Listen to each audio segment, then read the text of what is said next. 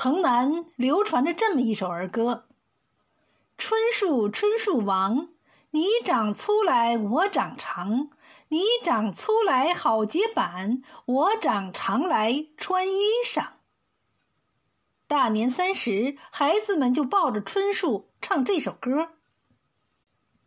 汉高祖九世孙刘秀被王莽追的是上天无地，入地无门，眼看就要追上了。刘秀跑到一棵大榆树下，大喊三声：“榆树，榆树，救我，救我！”该着刘秀不死，话没落音，那棵大榆树咔嚓一声，树身裂开，哗啦一下子，树歪倒了，把刘秀盖得严严实实。王莽的兵眼见刘秀来到树下，等追到了，连个影子也没有了，就又向前追去。等兵过去了，老树又挺起了身。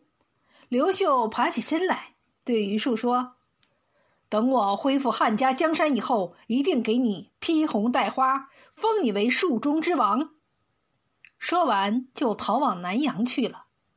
后来，刘秀打败王莽。又恢复了汉朝，当了皇帝。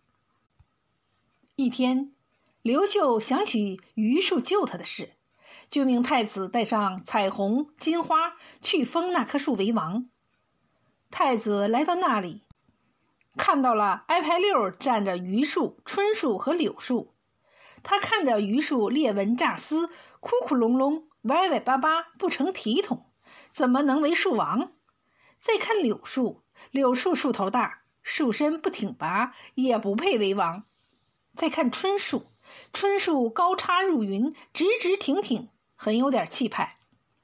太子觉得他当王还差不多，就高声对春树说：“我奉父王之命，封你为树中之王。”叫随从人员给春树披上彩虹，戴上金花。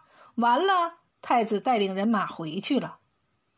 这么一来，榆树气的是死去活来，树心烂得更厉害了。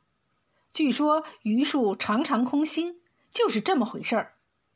再说柳树，为这事儿天天低头沉思。太子光看外表，不问实情，封春树不封榆树，太不公平了。从那柳树枝头就一直向下垂着，再也抬不起头来。